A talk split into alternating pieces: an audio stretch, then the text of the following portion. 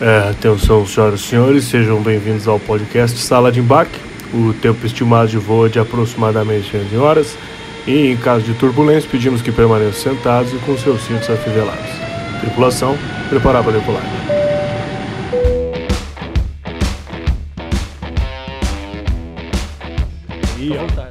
Pronto, estamos no ar agora, Rafa. Estamos no ar, Serginho. Boa. Ao vivo e em definitivo, né? Ao vivo e definitivo, nossa convidada já está aqui. Hoje o nosso querido Tala não tá ali para fazer os cortes, então eu que vou ficar aqui, eu aqui e a nossa convidada maravilhosa tá ali já sentada. Já vamos apresentá-la. Seja muito bem-vindo, você que está aqui no YouTube. É, caiu tudo, né? Instagram, WhatsApp. WhatsApp, tudo fora do Tá, ar. cara, que merda. Estamos ilhados. Ilhados.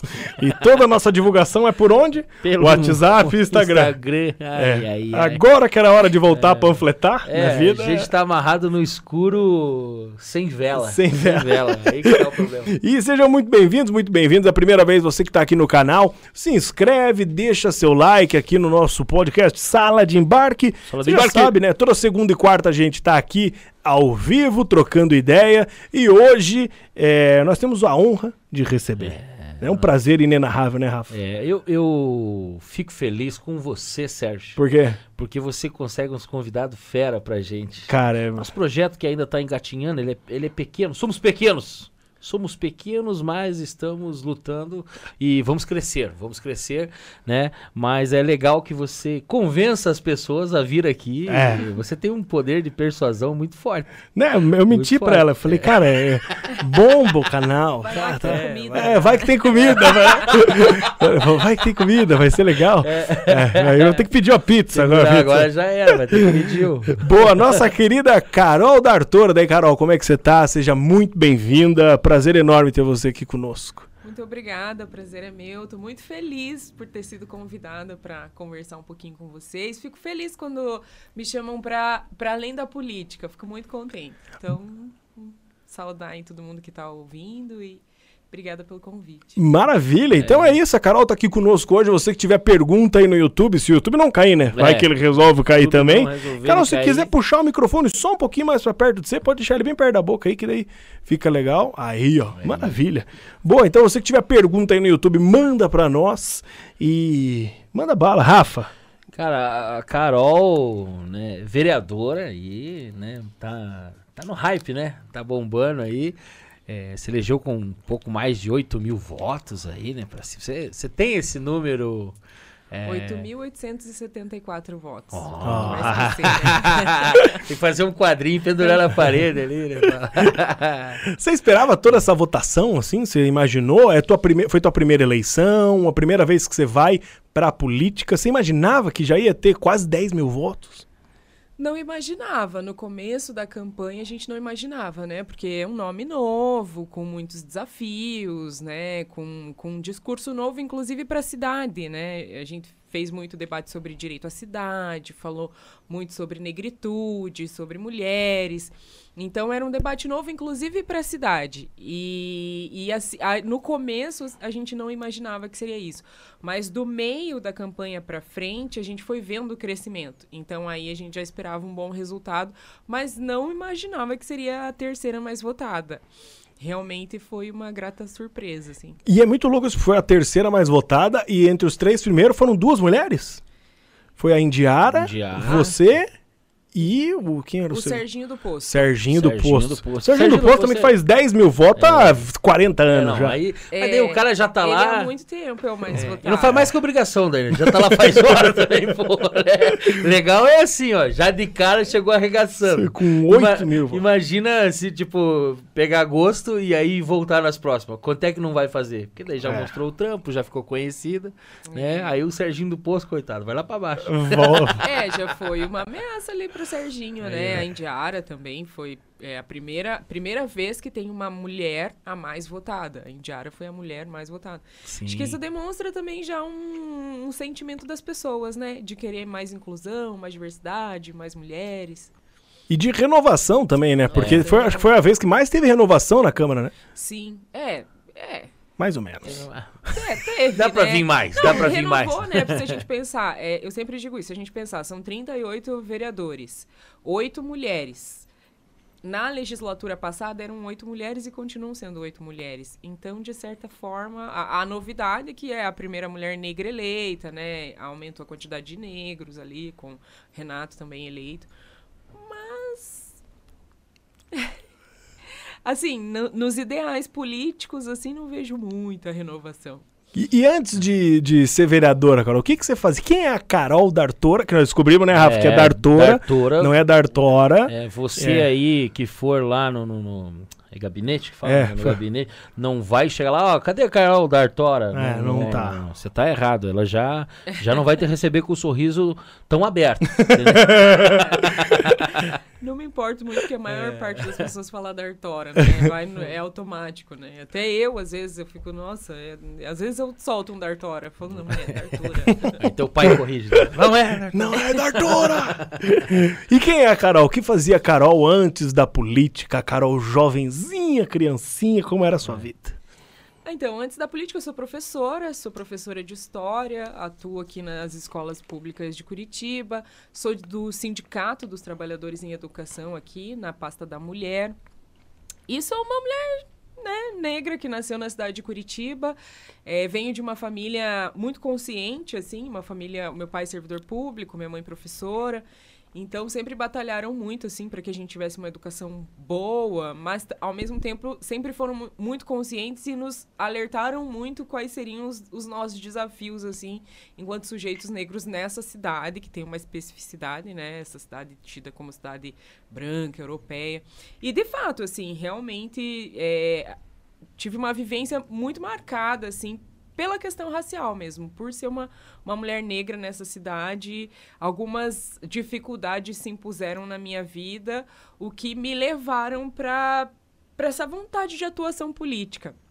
Então eu digo muito que a minha atuação política começou como professora e não como não, não, não, não pensava no, na política institucional, mas já tinha esse desejo de agir politicamente, conversando com os estudantes, falando das questões sociais, da necessidade de algumas transformações que a gente precisa fazer na consciência da nossa população. Vale. Esse é de que bairro, Carol? Ai, eu morei em tanto bairro aqui em Curitiba. É, vários, vários. Quando as per pessoas perguntam de que bairro que eu sou, é uma, é uma coisa complicada de responder. Agora eu moro no centro. Mas quando eu nasci, eu morava no Santa Quitéria, depois passei a adolescência ali na Vila Guaíra, morei no Portão, morei na, na Vila Oficinas, morei na, na, no Cajuru. Olha, esse aí foi os dois piores, né? É, não, que dois piores, irmão. Pobre, né, gente? Ah, Meus pais tinham que pagar aluguel, aí ficavam se mudando, dificuldade, aí mudava de casa e ficava nessa coisa. Morava onde lá no Cajuru? Eu sou de lá também. É, eu sou do. do é... Morava na frente do antigo Quatro Bico. Não sei se você lembra disso aí. Ai, eu não vou lembrar, Era uma casa de como é que eu posso falar? De tolerância? Casa de tolerância ah, na vida antiga. Eles falam, ah, e daí. Ai, eu não vou lembrar é. nome de rua. E lá você morava perto do quê? Você lembra de onde você perto? Não vou lembrar, não, não. lembro. Porque... Do terminal. Ah. É tudo é terminal no Cajuru. perto do terminal. Vai lá, Rafa. do terminal ali. O que mais Mas... me marcou foi na Vila Guaíra, porque daí foi onde eu realmente passei a, ali boa parte da adolescência, né? Aí na Vila Guaíra morei na rua Augusto de Mari perto do antigo Bamerindos, que tinha ali na, na, na Avenida Kennedy. E aí eu tenho a lembrança mais Faz tempo, bicho.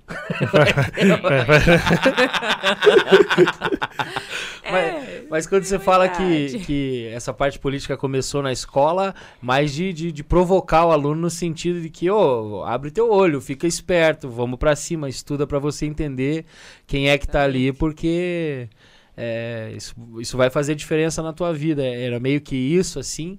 Era isso também, mas é, com certeza, né, poder... A educação é muito gratificante, né? Estar em sala de aula é muito gratificante, você vê as pessoas aprendendo, crescendo, evoluindo. Então, era isso, mas eu também tinha muito desejo, assim, de, de desconstruir essas coisas mesmo, é, preconceitos sociais. Então, a questão do racismo, sempre achei que a educação tem esse poder, né? A educação consegue, né, através da educação, você consegue desconstruir é, coisas muito antigas.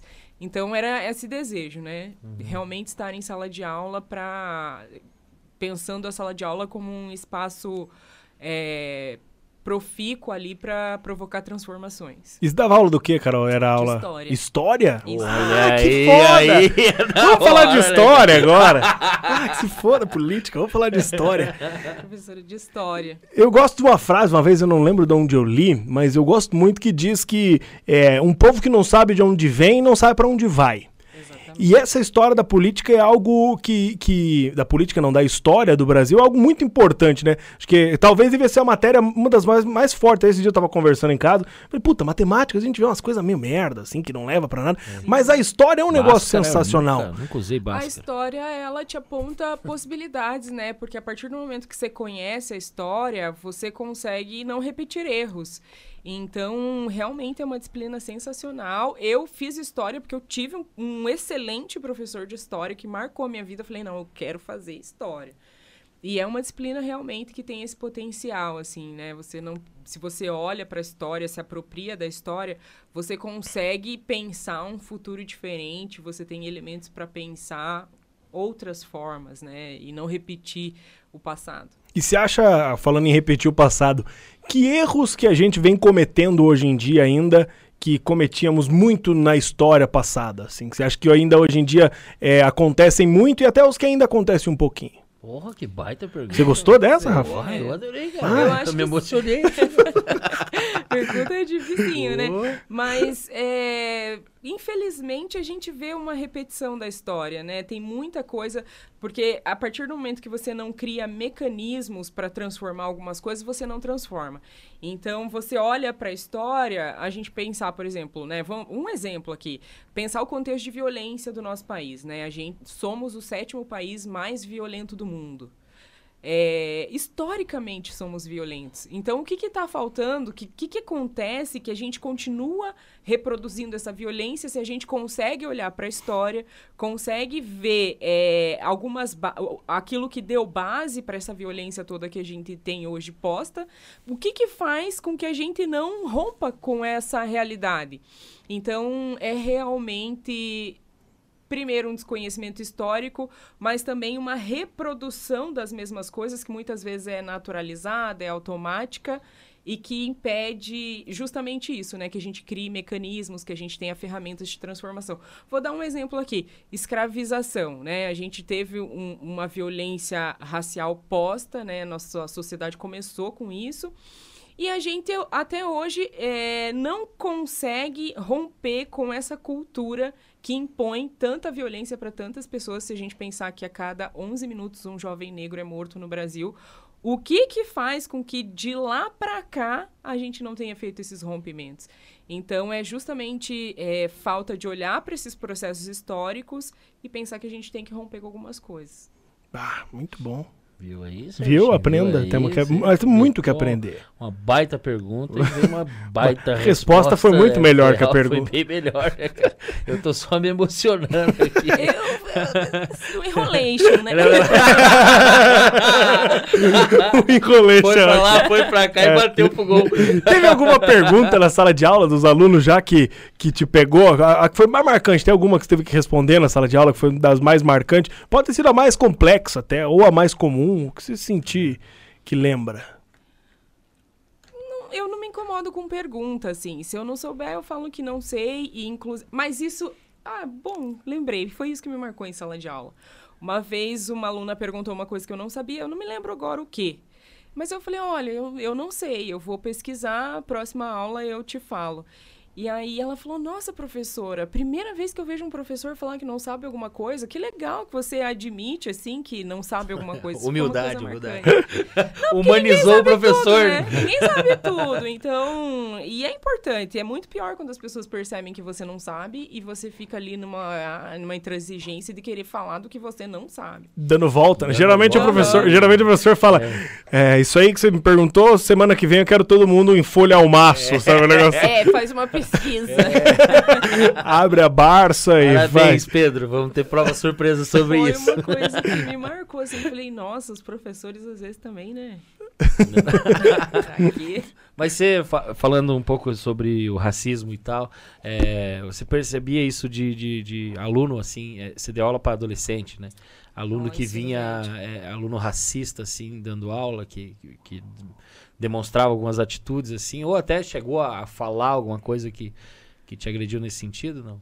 Teve isso? Olha, eu não tive situação de, de estudante, de aluno meu explicitando o racismo é, objetivamente, assim, ai, preta, isso, não, não tive esse tipo de situação de aluno. Mas eu já vivi, vivo, vivo até hoje, aquele racismo subjetivo, né? Então você entra em sala de aula, eu, pelo menos, né, entrava em sala de aula, ficava aquele questionamento, mas você é a professora? Mas você é professora de quê? Mas você sabe mesmo? Às vezes eu via os alunos, tipo, tensionando, questionando para ver se eu realmente sabia, e eu, e eu sabia que esse tensionamento, assim, essa, ficar botando à prova o meu conhecimento tem a ver com a questão racial. Mas eu me considero uma boa professora, assim, e também muito modesta. e, e eu conseguia muito dialogar com os meus estudantes, muito, muito mesmo. E tenho muito orgulho é, do fato de que muitos são meus apoiadores hoje, me acompanham até hoje, acompanham minha trajetória, falam que foram meus alunos e que têm muito orgulho de que eu tenha sido professora deles. Então, acho que consegui fazer o que eu sonhava em fazer, Sim, que sim. era justamente isso, né? Desconstruir preconceitos em sala de aula. Muito bom, pensando, o pessoal votando, falou, vou votar, mas a senhora me reprovou na sexta série. que eu lembro. Sabia que eu tenho. Eu moro em Almirante Mandaré. E aí, sempre tem eleição, tem um ex-professor meu. Que daí depois, ele, depois de professor, acho que ele era da coordenação, ele passou por coordenação lá. E aí sempre que a gente aprontava, e eu fazia isso muito, ele chamava a gente pra conversar. E aí a gente ia, não chama a mãe, não chama a mãe, não chama a mãe. Chegava lá e ele disse assim, primeiramente, vamos chamar tua mãe. Aí, que é o professor Piva. E aí ele sempre chamava minha mãe, cara. Então, só que ele, e- só que ele era muito gente boa, um baita professor. E aí ele agora tá na política também, já faz um tempo. E sempre que ele sai pra para prefeito ou vereador, o meu voto é nele. Não, não, não quero saber se ele não tem chance, se ele sabe se ele tem ou se ele não tem. É Meu legal. voto é nele porque eu, eu, eu tenho pra mim que ele é um cara muito honesto, muito íntegro, assim e tal. Então eu confio nele. Ah, sabe? Então eu sempre voto conhece, nesse cara. né? Sou grande fã do Piva. É, mas tua mãe não vota é nele. importante. Não, não. Tua não mãe sei. não Eu não gosta. sei, minha mãe não fala nada pra mim do que vota. Minha mãe vai lá na louca e vai. E a gente tava falando de preconceito racial, né, Carol? É, você passou por um baita problema assim que entrou na, na- como, eu- como vereadora. Eu, eu não me lembro, não me recordo muito bem o que aconteceu, mas como é que foi a história do, do e-mail, carta? Foi algo assim que aconteceu muito pesado, né? Foi um e-mail. eh, Na verdade, eu entrei numa, numa super exposição, né? Porque foi a primeira mulher negra eleita na cidade. E aí, dias depois, eu não sei se chegou a dar dois dias depois da eleição, não me recordo bem, mas recebi um e-mail, acordei, peguei o celular, olhei. Carol, vou te matar, sua macaca. Eu fiquei assim, meu Deus. Eu pensei, eu fiquei, falei, nossa. Aí quem que ignora uma coisa dessa, né? Aí abri o e-mail, meu endereço, vou te, vou te matar, sua macaca, não sei o que, sua preta, isso. Porque agora você tá ocupando esse lugar, vai receber um salário de vereadora e eu tô aqui. Sei teu endereço, sei tudo, vou aí na tua casa e te dar um tiro na cara. Eu fiquei, meu Deus. Mas você ficou com Caralho! medo, não? Chegou a. Olha, um- na hora eu fiquei tão em estado de choque, assim, com aquele e-mail, que na verdade o que me chamou a atenção é que tinha o meu endereço, né? Eu falei, nossa, se a pessoa quiser mesmo me matar, ela vai vir aqui, né? Porque tinha minha rua, meu apartamento, tudo todo detalhado ali, o meu endereço. Aí eu fiquei tão chocada que eu liguei pra uma amiga minha que trabalha comigo agora, né? Aí falei, Jana, olha isso daqui. Aí ela olhou e falou: Meu Deus, sou louca, vamos na polícia. E, e daí as pessoas que me alertaram assim, Carol, sim, toma providência, tem que ir na polícia, porque eu fiquei em estado de choque no momento, assim. Realmente foi, foi assustador, foi chocante. E acabou não dando em nada isso? Tipo, ninguém sabe quem fez, o que Olha, aconteceu. Essa ameaça foi para várias vereadoras. Para mulheres eleitas em várias cidades do país. Ah, tipo O A mesma estrutura de e-mail. Então, a vereadora negra eleita em Joinville recebeu esse e-mail, a, a, a, a vereadora trans de BH também recebeu, e era a mesma estrutura. E aí, claro, a gente foi na polícia e tudo, estão fazendo as investigações. É um grupo, uma célula neonazista que atua desde 2018 é, com essas ameaças, mas ainda não conseguiram quebrar é, quem é o provedor de e-mail deles, porque eles usam uma plataforma da Suíça que protege totalmente ali, não, não, não preserva os dados de quem é, abriu a conta. Então, a Polícia Federal daqui está em contato com a Suíça para tentar quebrar isso e descobrir quem é essa célula, porque eles já atuam há bastante tempo. Ah, merda. Uns baita covarde, São. né? Deve ser Ah, tipo que o lá pra Enzo. Suíça, Enzo, 15 é. anos de idade, tomar uns É. tapas na orelha, o Enzo. É, aqueles Ai, babacão, eu né? gostaria que fosse, mas infelizmente eu sei que grupos de ódio existem. Isso é muito triste. E a nossa cidade é a terceira cidade com o maior número de grupos de ódio, com o maior número de células neonazistas. E isso não sou eu que estou falando, né? É dado científico. E por que, que isso é aceito ainda, Carol? Por que, que não digo nem a sociedade aceitar? Esses dias eu até vi um vídeo que, que até me chocou, assim. É, porque foi de um, de, um, de um idiota, não lembro se era no Recife, uma porra assim. Ele tava com uma. Uma- não sei se chegou a ver esse vídeo, um, um- de óculos assim. uma o cara tinha uma cara de, de, de babaca e ele tava com. É, o cara tinha uma cara de babaca. Você olha pro cara e faz, cara, é babaca. Qual, qual que é a cara do babaca? Ah, ele tem cara de babaca. cara de babaca. É uma coisa que só vendo pra entender. É. Quando você olha, você fala, ah tá, babaca. É é o isso. babacão, é isso. babacão. Você cara de babaca, você é um babaca. E é um aí, baita babaca. ele tava andando com uma, com uma suástica no braço, um negócio assim. e aí as é um pessoas imbecil. filmando ele e ninguém tomou atitude que eu acho que devia ser, ter sido tomado na hora ali. Mas por que, que você acha que ainda é, existe uma certa tolerância a esse absurdo no- aqui no Brasil? Até no mundo, hein? Tem muito lugar ainda que isso acontece. E n- nada é feito assim. Às vezes é só um tapa na orelha e, e nem isso muitas das vezes é feito. Olha, essa pergunta volta na que você fez no começo, né, Pra mudar a história. O que que acontece que no Brasil essas coisas eh, são banalizadas? Eh, eu acho que é, que é justamente isso. Eh, infelizmente, o, o- o Brasil não olhou devidamente para suas feridas, né? O racismo é uma ferida na nossa sociedade. E a gente ainda não olhou para isso efetivamente, eh, de forma crítica, com a intenção nítida de resolver. Se a gente pensar, por exemplo, na Alemanha, na Alemanha, apologia ao nazismo é crime. Você vai sair com uma suástica na rua e vai para cadeia. No Brasil, apologia ao racismo, apologia, enfim, né, misoginia, machismo, LGBTI fobia, é brincadeira, é, é, é- é piada, é, é- é banalizar o problema. Então, e, e também a gente tem algumas leis, né? Por exemplo, a gente tem, a gente sabe que racismo é crime, mas como tá muito entranhado na cultura, é, fica como se é isso, entendeu? É ah, né? Ah, é brincadeira, ai, mas não teve intenção, ah, mas não vai fazer mal pra ninguém. Mas é um discurso de ódio que faz mal sim, né? Ele faz mal pra muita gente, como já falei, nos coloca nesses dados horríveis de violência. Então a gente banaliza parece piada. Inclusive, lembrei agora de, de uma escritora que fala de quando as piadas racistas nasceram no Brasil. Que as piadas racistas nasceram exatamente depois da abolição. Porque daí não tinha mais a subjugação efetiva, mas ela ficou na cultura como forma de piadinha, e, e- mas é uma forma de, de subjugar e de oprimir. Então, assim, a gente não criminaliza, né? O cara anda com suástica ali e ok, E até essa questão de, obviamente que aí a gente foge um pouco da, da história da suástica, mas até termos, né, que usam hoje em dia, é, muitos são referentes a- ao, ao- à, à escra- à escravidão, e até o professor Noslen veio aqui, né, trouxe pra nós, lembra quando ele trouxe a história do, do CC, né, que muita gente usa, até não sei se você sabe, ele é o professor de português, e aí ele veio falar, pra, explicou pra nós a história do criado mudo, Ah, é, explicou várias palavras dele, trouxe pra nós a história do CC, que, pra- cara, pra nós chocou, assim, foi um negócio absurdo, porque você- normalmente você fala, ah, tô com CC, tô com CC, E nem sabe o que tá falando. e nem né? sabe, aí ele ideia. abreviou pra nós, falou, cara, CC era cheiro de criolo, por isso que usavam o termo CC, e é uma coisa comum que as pessoas falam, Tá na nossa linguagem. tá na nossa linguagem, assim, e, e- e- e isso parece que não muda, de acordo com a história que você falou, a gente continua cometendo os mesmos erros, né?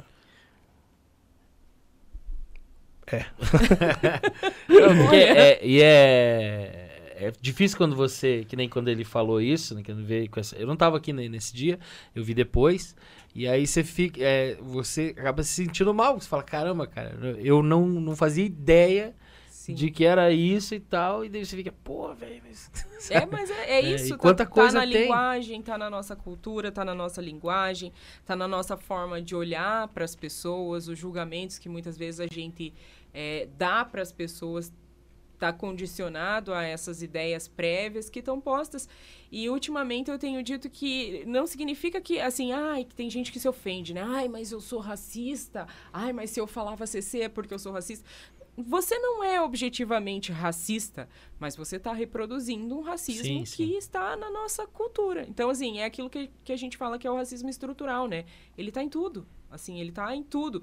Então, a gente precisa realmente olhar para isso com seriedade e, e criar condições para que para transformar, né? Condição ativa para transformar isso. Perfeito. E, Rafa, você tinha feito uma pergunta pra Carol, a hora que ela chegou, que sentou na mesa, fez uma pergunta sobre se ela tá gostando ou não, como é que tá sendo. Refaz essa pergunta pra gente trocar uma ideia sobre isso, que nem, ela nem conseguiu responder isso, né? Você tá gostando, Carol, de- desse novo trampo de vereadora?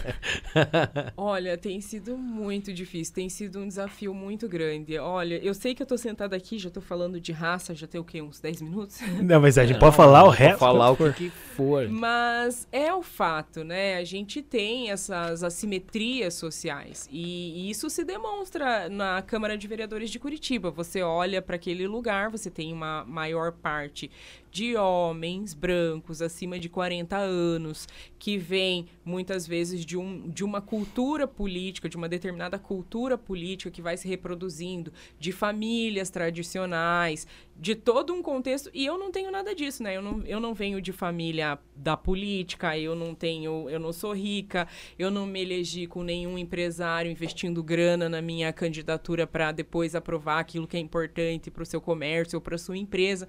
Então, realmente sou essa coisa outsider, né? E trago uma nova visão, trago comigo uma outra visão de sociedade, uma nova cultura política, inclusive uma visão marcada pelo meu lugar social. Eu sou uma mulher negra, então eu olho a partir desse meu lugar e penso aquilo que é, que é necessário implementar, aquilo que a gente pode fazer para transformar a vida de muitas pessoas e pessoas que são invisibilizadas nessa nossa cidade o tempo todo. Se a- aqui a gente está. Que bairro que a gente está aqui? Que acho que é Ah, Água Verde. Água Verde. A Água gente Verde. está no Água Verde. Aqui no Água Verde, a gente não vê alguns problemas sociais que, se você for ali no Ganchinho ou se você for lá na comunidade do Pantanal, da Chacrinha, é, são problemas que estão postos lá. Recentemente, por exemplo, é, eu visitei uma dessas comunidades, as mulheres estão cozinhando com lenha porque não tem condições de comprar o gás de cozinha. A gente tem uma estimativa que são mais de 50 mil famílias. 50 mil famílias? São mais de 50 mil famílias em Curitiba nessa situação, situação de extrema vulnerabilidade. Mas elas estão lá na periferia, elas estão lá beirando a, re- a região metropolitana. E daí, se você olha para essa pirâmide social que a gente tem, que é, de- que é marcada, né? por raça e gênero, quem são essas mulheres? Mulheres negras, mulheres pobres. Aí fiz a proposta de um projeto que é o Vale Gás, né? Porque o gás tá aí mais de 100 reais. Tem gente que não consegue comprar o gás. Se você olhar aqui no Água Verde, você pen- pen- pensa que é- é possível que alguém esteja cozinhando com lenha? Não, Não, de forma não. alguma. Mas lá estão. E, e- e, sabe, tem sofrido muito. Aí se queima, é, acontece acidentes, porque é um risco você é, usar qualquer material ali para conseguir acender um fogo. E falar dessas coisas na Câmara, às vezes, é, parece que eu tô, sabe? Já fui acusada de, de é, populista, que eu tô fazendo um discurso populista. Não é um discurso populista, é um discurso popular. Se a gente tá ali para fazer política e se essa política não for para mudar a vida das pessoas, melhorar as condições de vida das pessoas, para que que eu tô ali? Então, respondendo a tua pergunta, tem sido um desafio muito grande. Tem sido um desafio muito grande, tem sido é, difícil, porque eu tenho feito política dentro e fora, então eu tenho que conven provocar um convencimento ali dentro sobre a necessidade de algumas coisas e sobre sujeitos que nunca estive, que nunca foram olhados, né? Porque a partir da minha entrada, as pessoas se sentem representadas. Sim. Então chegam coisas pra mim que, tá- que ali eu acho que nunca, nunca chegaram antes. Então tem sido um, um, um, trabalho assim gigantesco. Eu colo eu penso quando eu vou para a Câmara, quando eu, enfim, vou fazer as sessões, preparar uma fala, conversar com os vereadores, eu penso, vou dar aula. Vou dar uma aula. Carol, pensa que é uma aula que você vai dar, prepara uma aula e vai e dá essa aula. É esse exercício que eu, é. que eu tenho feito. Assim. Aí você gritava mais com os alunos na escola ou com os vereadores ali na Câmara agora? Ai, eu grito mais é. na Câmara. Tenho gritado mais. Nossa, e sabe o que, que é triste? Eu sou uma pessoa super de boa, sou calminha, sou. A, e, e me, me acho até assim, engraçadona. E, e tenho sido acusada de ser raivosa, de ser feroz e de ser, nossa, que cria confusão. Isso é bem, bem ruim, assim. Mas se é pra criar, então vamos criar. Esses dias eu pensei, ah, se é pra ser a raivosa, então eu vou ser fazer o quê? Você é, brava, Azar. É essa minha persona, então. Vocês que querem. É. Mas você, você se sente apoiada, assim, pela. Até pelos eleitores, né, que estão ali. Você, você sente essa força, assim, não, eu vou vou bater, eu sei que eu vou, vou tomar também muita porrada, mas eu vou aguentar porque essa galera tá comigo, sabe assim? Sem dúvida. O, o, o meu apoio é, é, é de fora, né? Tem um tem um carinho muito grande, né? As Sim. pessoas. Bom, enfim, essa cidade também é a cidade que me fez a terceira mais votada. E a primeira Sim. mulher negra eleita. Então tem uma, uma massa de gente, assim, que, que dá muito suporte. E, e é isso que me incentiva, assim, é isso que me anima, que me incentiva. A galera vai lá mesmo, fala mesmo, Carol, e não sei o que, estamos com você.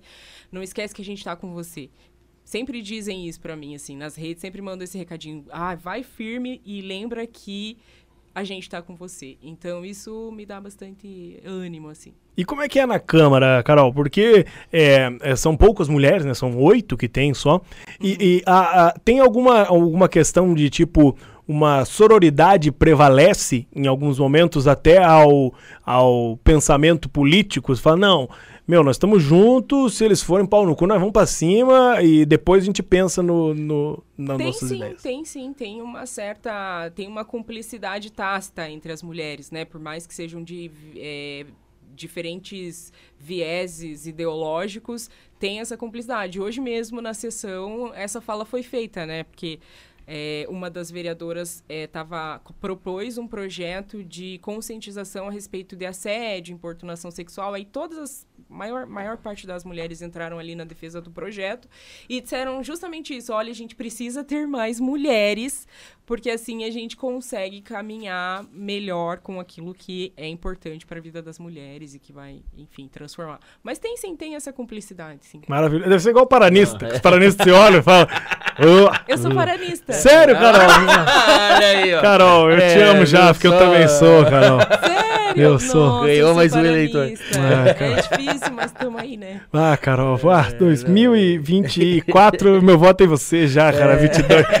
Ah, cara. Eu sou paranista e eu até tava pensando esses dias, ah, eu acho que eu tenho que comprar uma camisa do Paraná e assistir umas sessões com camisa do Paraná, assim. É. Fortalecer minha galera. Faz, não, e, e faz. Carol, melhor agora não, assim, cara. Segura um pouco a camisa. Não, mas agora é o momento. É, agora pra é mostrar momento. Tá ali, né? É, pra dar aquele levante no time Gente, e tal. Gente, mas que é. tristeza, é. né? Um time tão nosso aqui, derrubado dessa forma. Esse dia você tava vendo uma reportagem que estão falindo, né? O clube tá é. tá falindo. Ai, muito triste. Você não tem como fazer nada pelo Paraná? Lá não tem como. é, a emenda de. Ideia, vou pensar um projeto. Nossa, boa ideia. É. Nossa, verdade. Não tinha pensado nisso. É isso, tipo, vale gás e cinquentão pro Paraná. Aí vai. Ah, é é uma boa, tá é. precisando. Manda pra nós. Não, depois também é um time histórico, né? Não, não tá difícil de defender. Vou realmente. Vai. Sim, falar, não, é nossa, é importante nossa. pro Estado. Vai ser maravilhoso. E, e lembrando você que tá no YouTube aí, manda pergunta pra Carol que a gente vai fazer aqui. Deixa eu ver se temos alguma aqui. A galera tá lá já mandando salve, mandando, mandando abraço. Salve. É. muito bom, tem um, nickname muito bom aqui, é, que é, é o Pier Podreziello. Acho que alguém ah, fez pra usar o Pier Petruzello, que é o vereador, que eu sou foda. É o, o Pier que é, é coxa líder, branca, né? Líder da base do prefeito. Líder da base. Isso, antes de ler as perguntas. Carol, Como é que tá Curitiba hoje? Como é que tá Curitiba? Como é que tá. Ah, porque a gente fica vendo de fora aqui, nós não temos ideia. Como é que tá isso é, agora, não pós-pandemia, mas já quase pós-pandemia, graças a Deus. Como é que tá Curitiba com relação na parte política greca e afins? Como é que tá lá, Carol? Olha, é difícil. Essa base do prefeito aí é muito complicada, né? Porque eles aprovam tudo que o prefeito quer, basicamente, sem questionar. E esquentou a temperatura semana passada, porque o prefeito mandou um regime de urgência para é, aprovando custeio para os donos do transporte público em Curitiba. E uma coisa que a gente vê muito, como muito problemática, porque primeiro ele mandou esse projeto em regime de urgência, que significa que o projeto não vai ser analisado por nenhuma comissão, comissão de economia, comissão de constitucionalidade, nada, né? Ou seja, a toque de caixa. E segundo, porque ele aprova mais alguns milhões para as empresas de transporte, em detrimento do fato de que a gente está com a passagem de ônibus mais cara do Brasil. A alegação que eles fazem é que os donos do transporte precisam desse auxílio emergencial porque diminuiu a quantidade de passageiros. E a gente sabe que a, que a quantidade de passageiros é, não diminuiu efetivamente, inclusive o Tribunal de Contas do Estado demonstrou que Curitiba, mesmo nos momentos de restrição, continuou rodando com seus ônibus lotados, inclusive os ônibus eram, eram um, um dos principais fatores da transmissão da Covid, porque estavam sempre com a sua capacidade máxima. É, não houve fiscalização, já foi feito outro repasse milionário, agora mais um repasse milionário. Está totalizando, acho que mais ou menos uns 415 milhões aí que foram repassados para os donos do transporte. E, e, tudo isso a gente considera muito problemático, assim, sem, sem uma justificativa. É, basicamente, e, ah, e o mais problemático, que o que, que o prefeito está fazendo? Ele está pegando dinheiro público, então pegando esse dinheiro que é da cidade, pegando dinheiro público, para pagar a dívida dos donos do transporte com os bancos, porque eles adquiriram novos ônibus. E aí agora o prefeito vai e e paga a dívida dos donos do transporte com os bancos. Ou seja, o, o, em que mundo que isso é, é, é, uma realidade? Quem que chega e fala, nossa, vou pagar aí o teu cartão de crédito, vou, vou pagar Baita tua paizão, conta, hein? Vou pagar a tua conta de água, vou pagar a tua conta de luz. Isso não está posto para a sociedade, né? E todo mundo está em crise, a gente está... A crise sanitária impôs dificuldades para todos os segmentos e aí o prefeito beneficiando literalmente os donos do transporte público que já são ricos, que podiam estar tá pensando em diminuir a passagem de ônibus, porque se hoje a gente tem menos passageiros, é porque a passagem está cara, o curitibano não dá conta mais de pagar a passagem de ônibus, está encontrando outros meios, está se juntando para ir para o trabalho de Uber, de bicicleta e aí você vê esse dinheiro doado, porque é isso que está sendo feito basicamente, né? Doando dinheiro, pagando ônibus para os caras. Então, esquentou bastante, assim, porque a base do prefeito não questiona, Aí até vazou um áudio, e a gente até colocou nas minhas redes sociais lá, porque eu pedi um. Eu fiz um requerimento de extinção do regime de urgência. Então, que esse projeto pudesse tramitar, fazer o trâmite normal, pudesse ser analisado, analisar a necessidade, que as comissões competentes pudessem olhar se isso realmente é necessário. E, aí vazou um áudio do Pierre falando: ai, a Carol vai, pro, vai, vai, vai propor esse, esse regime de extinção.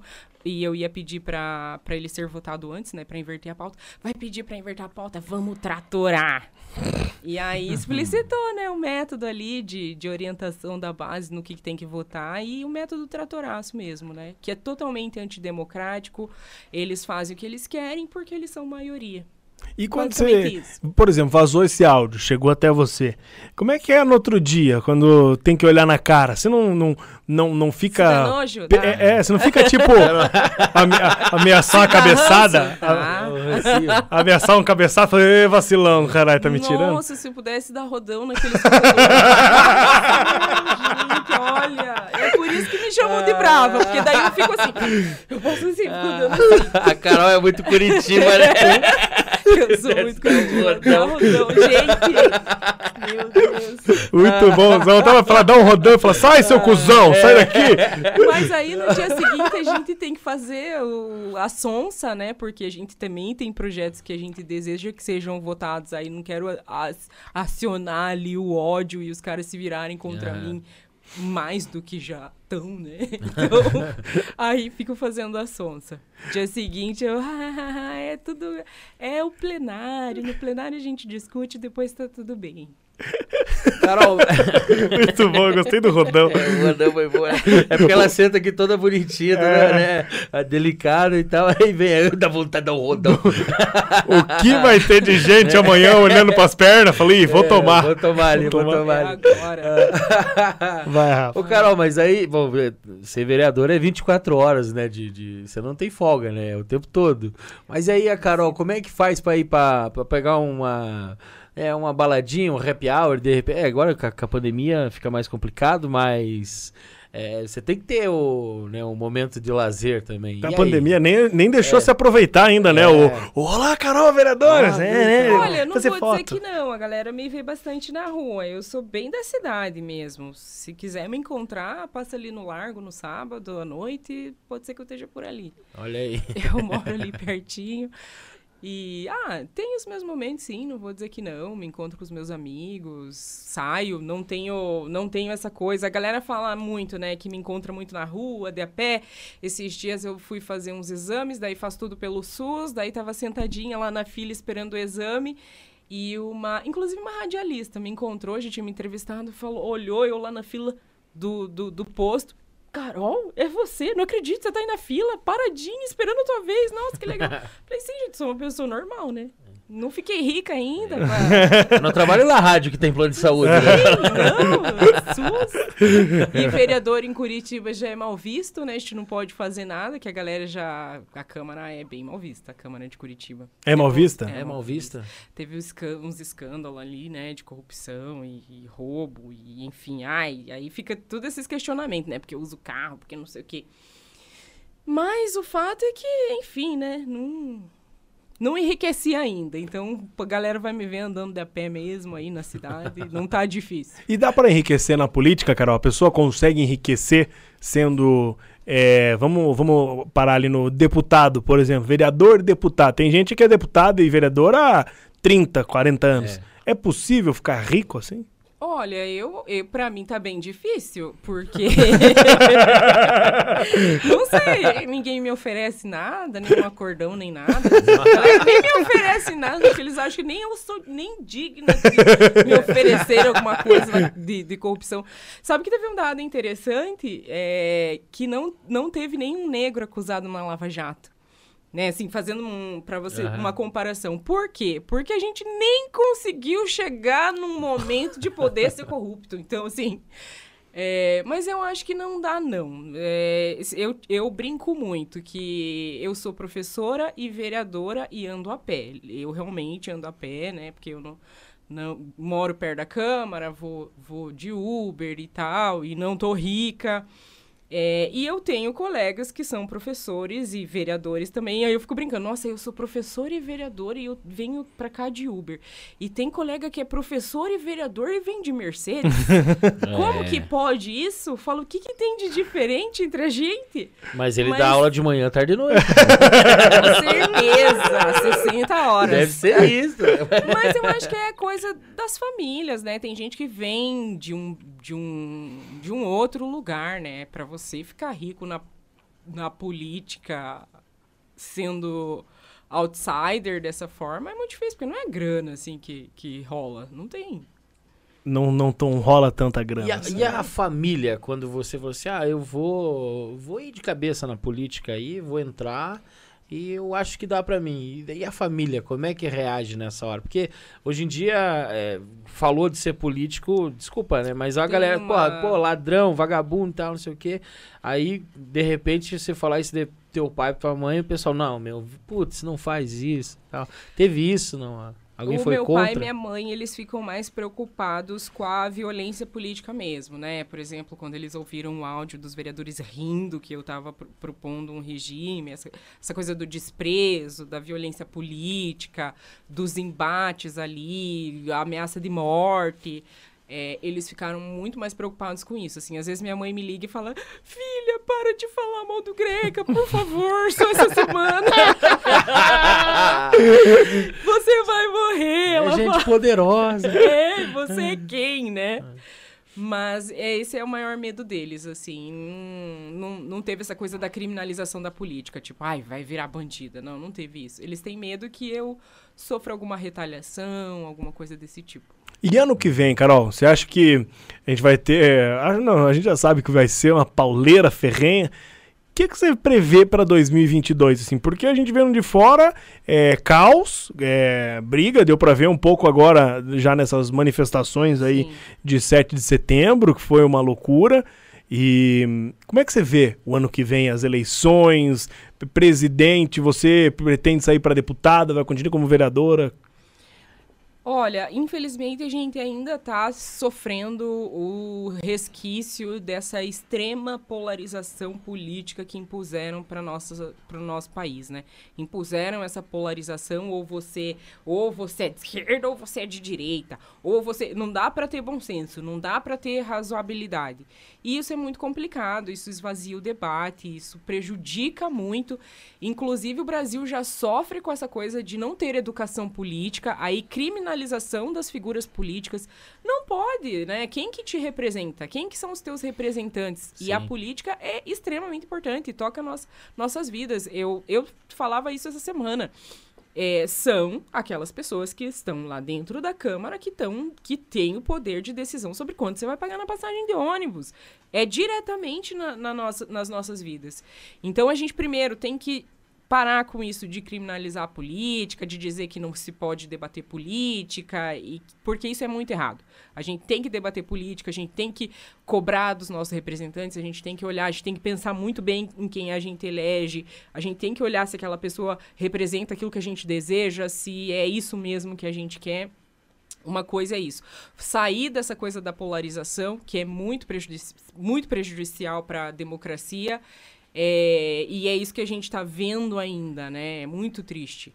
É, mas eu vejo 2022 com muita esperança e com muita expectativa. Porque as eleições de 2020 já demonstraram que existe uma maior consciência a respeito da necessidade da presença de, de uma outra, que é isso que eu falo, uma outra cultura política, um, outras figuras, outras, outras pessoas, maior consciência a respeito da, presen da necessidade da presença de mulheres, de pessoas negras. Isso se demonstrou em 2020 e a gente acredita que vai, vai é, é, aumentar para 2022. E a gente, é, agora falando mesmo escrachado, gente precisa tirar aquele cara do poder, né? Não tem mais condições. Acho que todo mundo já chegou num, num consenso que Bolsonaro não dá. E a gente precisa fazer essa retomada de um processo democrático para o nosso país.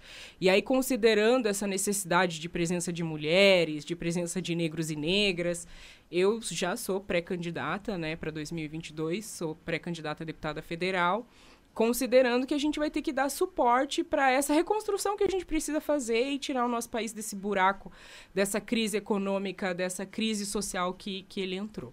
Ah, que do caralho. Então eu Aí. vejo com muita, com muita esperança, assim, 2022. E você, quando você é, é pré-candidata a deputada federal, não significa que você vai ser uma, não, é uma pré-candidata.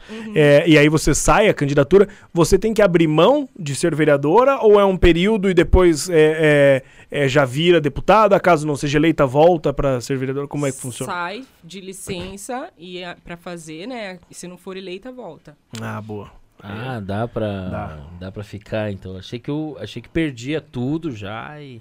Não. e, tipo, ah, escolhe, pode- vai querer arriscar, sabe? É, Tiro do escuro. Pode sair, né? Você fica um período de licença para fazer ali a campanha. E depois, se você não for, você volta pro, pro seu espaço ali. Boa, maravilha. Então vamos às perguntas aqui do nosso querido YouTube. É, cara, o WhatsApp não voltou ainda. Eu tentei abrir aqui, nada, nem o tá Instagram voltando. voltou. Não deu pra gente colocar nas redes sociais. Ô, ô, Carol, eu Vai. queria te perguntar um negócio. Você, você é do PT, né? É, é, pessoal da, da esquerda e tal. Você, é, eu vi, quem que foi? Ah, acho que foi o Ciro, que eu vi uma, uma entrevista dele, onde ele fala que a esquerda hoje no Brasil, ela é muito de direita. Você concorda com isso ou não? Você acha que, que não tem nada a ver uma coisa com a outra, assim? Olha, pensando no quanto nosso país é conservador, sim, tem posicionamentos que a gente tem que nem é de uma esquerda radical, mas sim tá muito mais numa linha de razoabilidade do que é o que eu tava falando sobre a polarização. Às vezes as pessoas não conseguem olhar, aí ah, porque você é de um partido à esquerda. Não conseguem olhar que aquilo é necessário, não conseguem olhar que, que, que tem uma razoabilidade naquilo. E aí, muito mais se fosse para ter posicionamentos de, de uma esquerda mais radical, né? Imagina se fosse ter posicionamentos comunistas ou. Sim. Nosso país não está pronto para isso. Aí é. é bom, bem importante dizer que nunca houve comunismo no nosso país. Né? Nunca houve, porque tem essa coisa de ai, comunista, comunista, PT comunista. Não, nunca, nunca houve, não aconteceu ainda. E você está ouvindo isso de uma professora de história que sabe é. exatamente o que está falando. Exato. É. E aproveitar que você tocou nesse assunto, e o fascismo? Existe? A gente já viveu? Está vivendo? A gente tem posturas, posicionamentos que a gente pode é, com, é, dizer que são comparáveis ao fascismo. Mas a gente também não viveu o fascismo, né? Mas, por exemplo, a gente fala muito, ah, Bolsonaro fascista. É, ele não tem feito um governo fascista porque no, o nosso sistema é, político não é fascista. Então ele tem posicionamentos que a gente pode comparar ao fascismo, mas não significa que a gente esteja num sistema fascista. Não estamos, né? A gente ainda tem instituições democráticas, a gente tem ainda a STF, a gente, a gente tem Câmara, Senado, enfim, né? Então, não vivemos o fascismo ainda. Mas que ele tem posturas bem fascistinhas, ele tem. Eu gosto disso. É. Bem fascistinhas. Fascistinha. Doida pra dar um rodão é. nele. ah, esse aquele ali, se eu ver, meu Deus. Maravilhoso. Dar um rodão foi ótimo. Deixa eu ler os comentários aqui, vamos lá. É, pega a galera que tá no YouTube aqui, manda pergunta, manda mensagem. O Géser Aurélio é, perguntou assim: é, Fala galera, boa tarde. É, perguntem para ela se ela foi contra ou a favor do benefício de automóvel. Não sei o que é isso. Benefício de automóvel para os vereadores. Ah, se eu uso o carro da Câmara. Ah, acho que é isso. Uso o carro da Câmara. Eu uso o carro da Câmara e eu acho que um bom vereador ele tem que usar mesmo. Se ele trabalha, se ele é, se ele realmente trabalha, ele precisa desse veículo, assim. Muitas vezes a gente tem que fazer visitas, tem que fazer por que não, né? É um instrumento de trabalho. É como perguntar para um professor é, se, se, como é que ele faz para, enfim, se, se a escola dá giz para ele escrever no quadro. assim, sabe? É, eu acho que é um debate muito pobre esse, esse, e hipócrita. Eu uhum. acho que é um debate pobre e hipócrita dizer que não usa o carro da Câmara. Então, ah, eu não uso o carro da Câmara porque eu não quero causar nenhum dano para o contribuinte que paga aqui o meu salário. Eu acho um discurso hipócrita, porque o contribuinte está pagando o teu salário para que você atue em benefício da população. Se eu uso esse carro na, no, na, na, atuação ali, na, naquilo que eu tenho que fazer enquanto vereadora, qual é o problema nisso? Né? Qual é o problema? O problema é usar o carro para passear, o problema é usar o carro para ir pescar. E isso é uma outra discussão. Então, eu acho que a gente nem deveria alimentar esse tipo de debate nas pessoas, porque eu acho que é um debate mesquinho, é um debate é, que, que, que, inclusive, vai para aquela coisa de criminalizar as figuras políticas, né? Eu uso, quando eu vou fazer uma visita numa comunidade, eu vou com o carro da Câmara, né? Se eu vou para casa, eu vou de a pé, volto, né? Mas se eu, ah, vou, vou enfim, é, é necessário, é né? O carro Faz, da empresa, né? É, é uma ferramenta de trabalho. Então, eu acho que é um discurso muito hipócrita, assim. Eu já vi vereador ali que faz debate de, ah, eu não uso o carro da Câmara, não usa o carro da Câmara, mas aprova o, re o regime emergencial, o auxílio emergencial para os donos do transporte público. Então, e daí? Tipo, tá tirando dinheiro da população para dar para os gulim e aí não tem problema, porque não usa o carro da Câmara. Entendi. É meio que vira um super trunfo. Eu não uso o carro, É. eu posso tudo. É, é um debate empobrecedor mesmo, assim. Boa. Dá com a mão e tira com a outra. Dá né? com a mão. tira de mãozada, de Tira de mãozada. Tô aqui 415 milhões pros, pros gulim e o, o, o, o trabalhador pagando uma tarifa de R$ 4,50, que na verdade é uma tarifa de R$ 8,11, que a prefeitura entra com 3 e pouquinho e o, e o, e o, e o pagante com 4,50. É a tarifa mais cara do Brasil. Uma cidade que se diz uma cidade rica, impondo essa dificuldade para o trabalhor que tem que se, se locomover. Aí, muito facilmente, eu vou lá e aprovo, dane-se, mas eu não uso o carro da Câmara. Muito bom, gostei. Boa, Géser, obrigado, meu irmão. Tá sempre aí participando conosco. Ah, que mais mandaram aqui? Pier, O- mandou uma boa. Ah, eu aqui, vou ler. né? Não é o Pier, né? Pier, né? Não, não, mas lê o Podreze... Como é? Cara, os caras são muito bons de fazer os né? nomes, né, cara? Ah, o, o. Kaique Bodziak mandou o seguinte: é o Peninha que fala essa história do povo que não sabe de onde veio e não sabe pra onde vai. Ah, respondeu aí. Peninha é maravilhoso também, um baita Peninha. historiador. Andar sem conhecer o passado é andar no escuro. Olha Aí, ó, bem melhor. que a do Peninha. Chupa, Peninha, seu trouxa. Os caras começam a ofender os outros, né? Daqui a pouco Peninha. Daqui a pouco, Ah, né? Sérgio, você não sabe?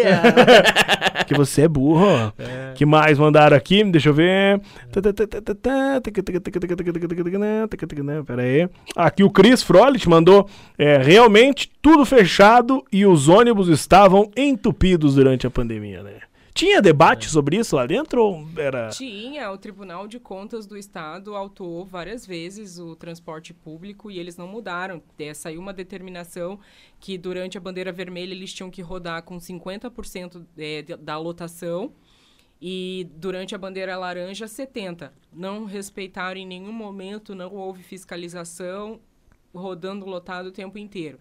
Inclusive, uma das justificativas para o auxílio emergencial é que eles, né, tinham menos passageiros e tal, mas na verdade eles diminuíram a frota, né? Os ônibus não estavam rodando com toda a sua frota e devia, porque se a gente estava numa medida restritiva, quanto mais ônibus melhor, né, para as pessoas não ficarem aglomeradas ali. E eles não cumpriram nenhuma determinação, nenhuma. Cara, isso- Até ontem eu tava na casa da minha mãe almoçando, né? Domingão é dia de almoçar na casa da mãe.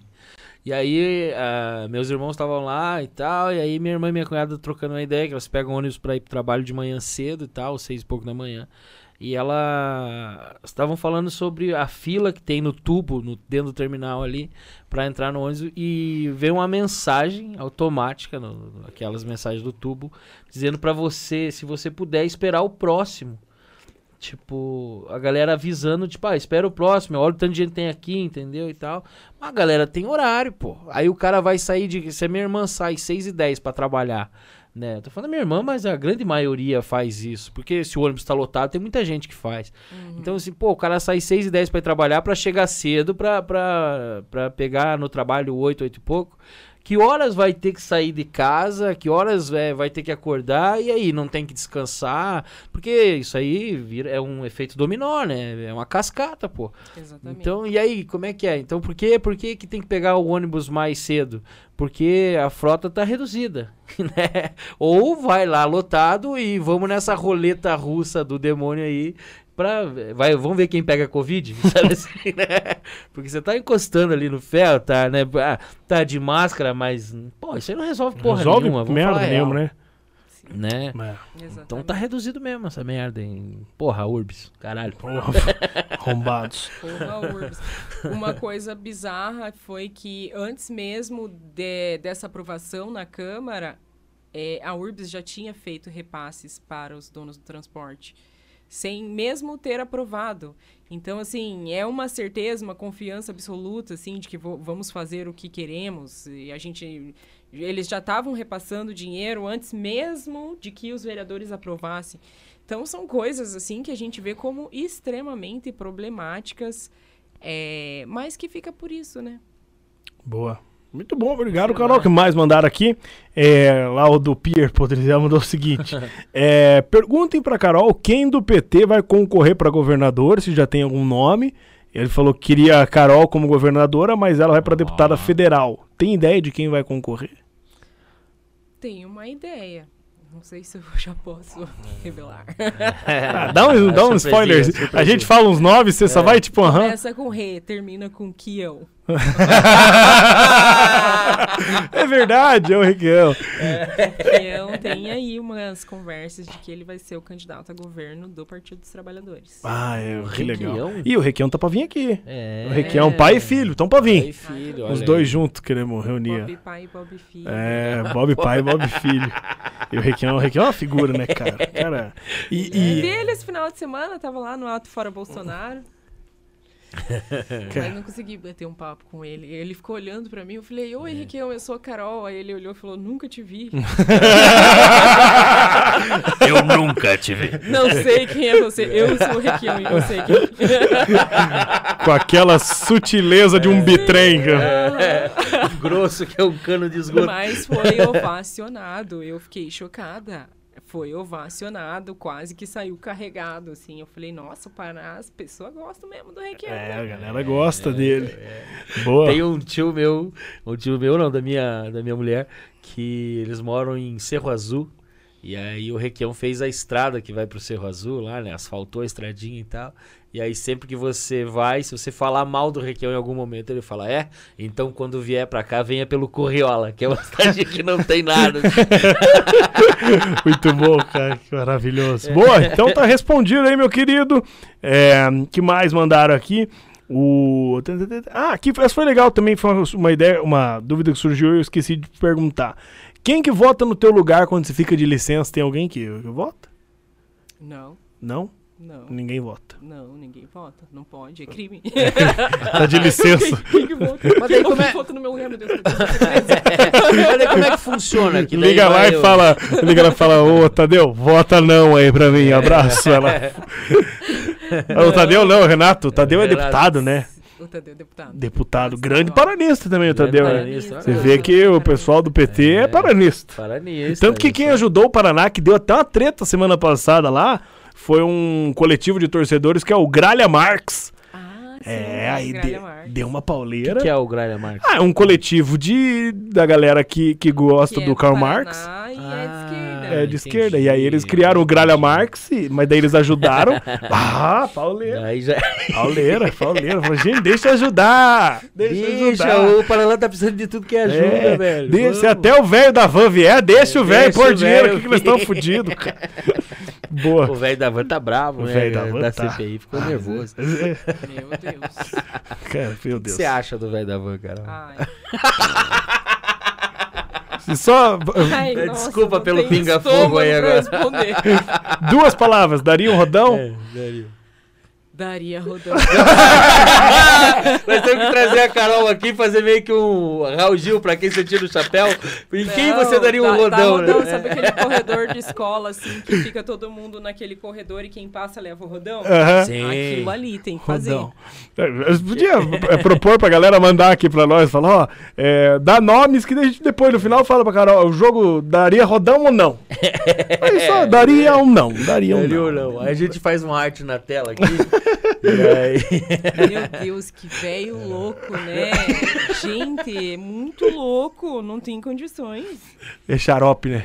Nossa, Xarope. chupeta. Não, eu sabe, eu, cara, eu acho no mesmo momento cômico e ao mesmo, mesmo trágico, assim, aquela foto que tem na motociata, os dois na moto, o Bolsonaro e o- e o velho da van. Cara, eu acho aquilo de uma, de uma falta de De um senso. exagero de feiura. É isso, Carol, é isso. Deveria ser só um na mão, deveria ter que ir os dois. Os dois. dois, cara, Nossa. que Vai ser coisa. pior só se ele tivesse vestido igual o Oil Man. Aí, da boa. Então tá, então, Carol, meu, de coração, obrigado, que papo legal. Espero que você tenha curtido, tenha se divertido. Curti muito, adorei. Adorei mesmo. Gostei do papo, gostei da conversa, bem legal. Boa, obrigado mesmo. Aqui tá sempre aberto para você. Seja sempre muito bem-vinda. E numa próxima aí, esperamos conversar contigo já quase deputada federal. Ai, tomara, tomara. Nossa, vem com muito prazer. Muito obrigada. Obrigada pelas pessoas que mandaram perguntas, que acompanharam aí. E ah, vou deixar, quem quiser me conhecer um pouquinho mais, me siga Boa. nas redes sociais. É arroba Carol D'Artora 13 em todas as redes. Instagram, Facebook, Twitter. Maravilha. Então Maravilha. fechou, Carol. Obrigado de coração, tamo junto. Conta conosco sempre aí. E você que tá nos ouvindo aí, obrigado, tamo junto. Tamo junto. E valeu.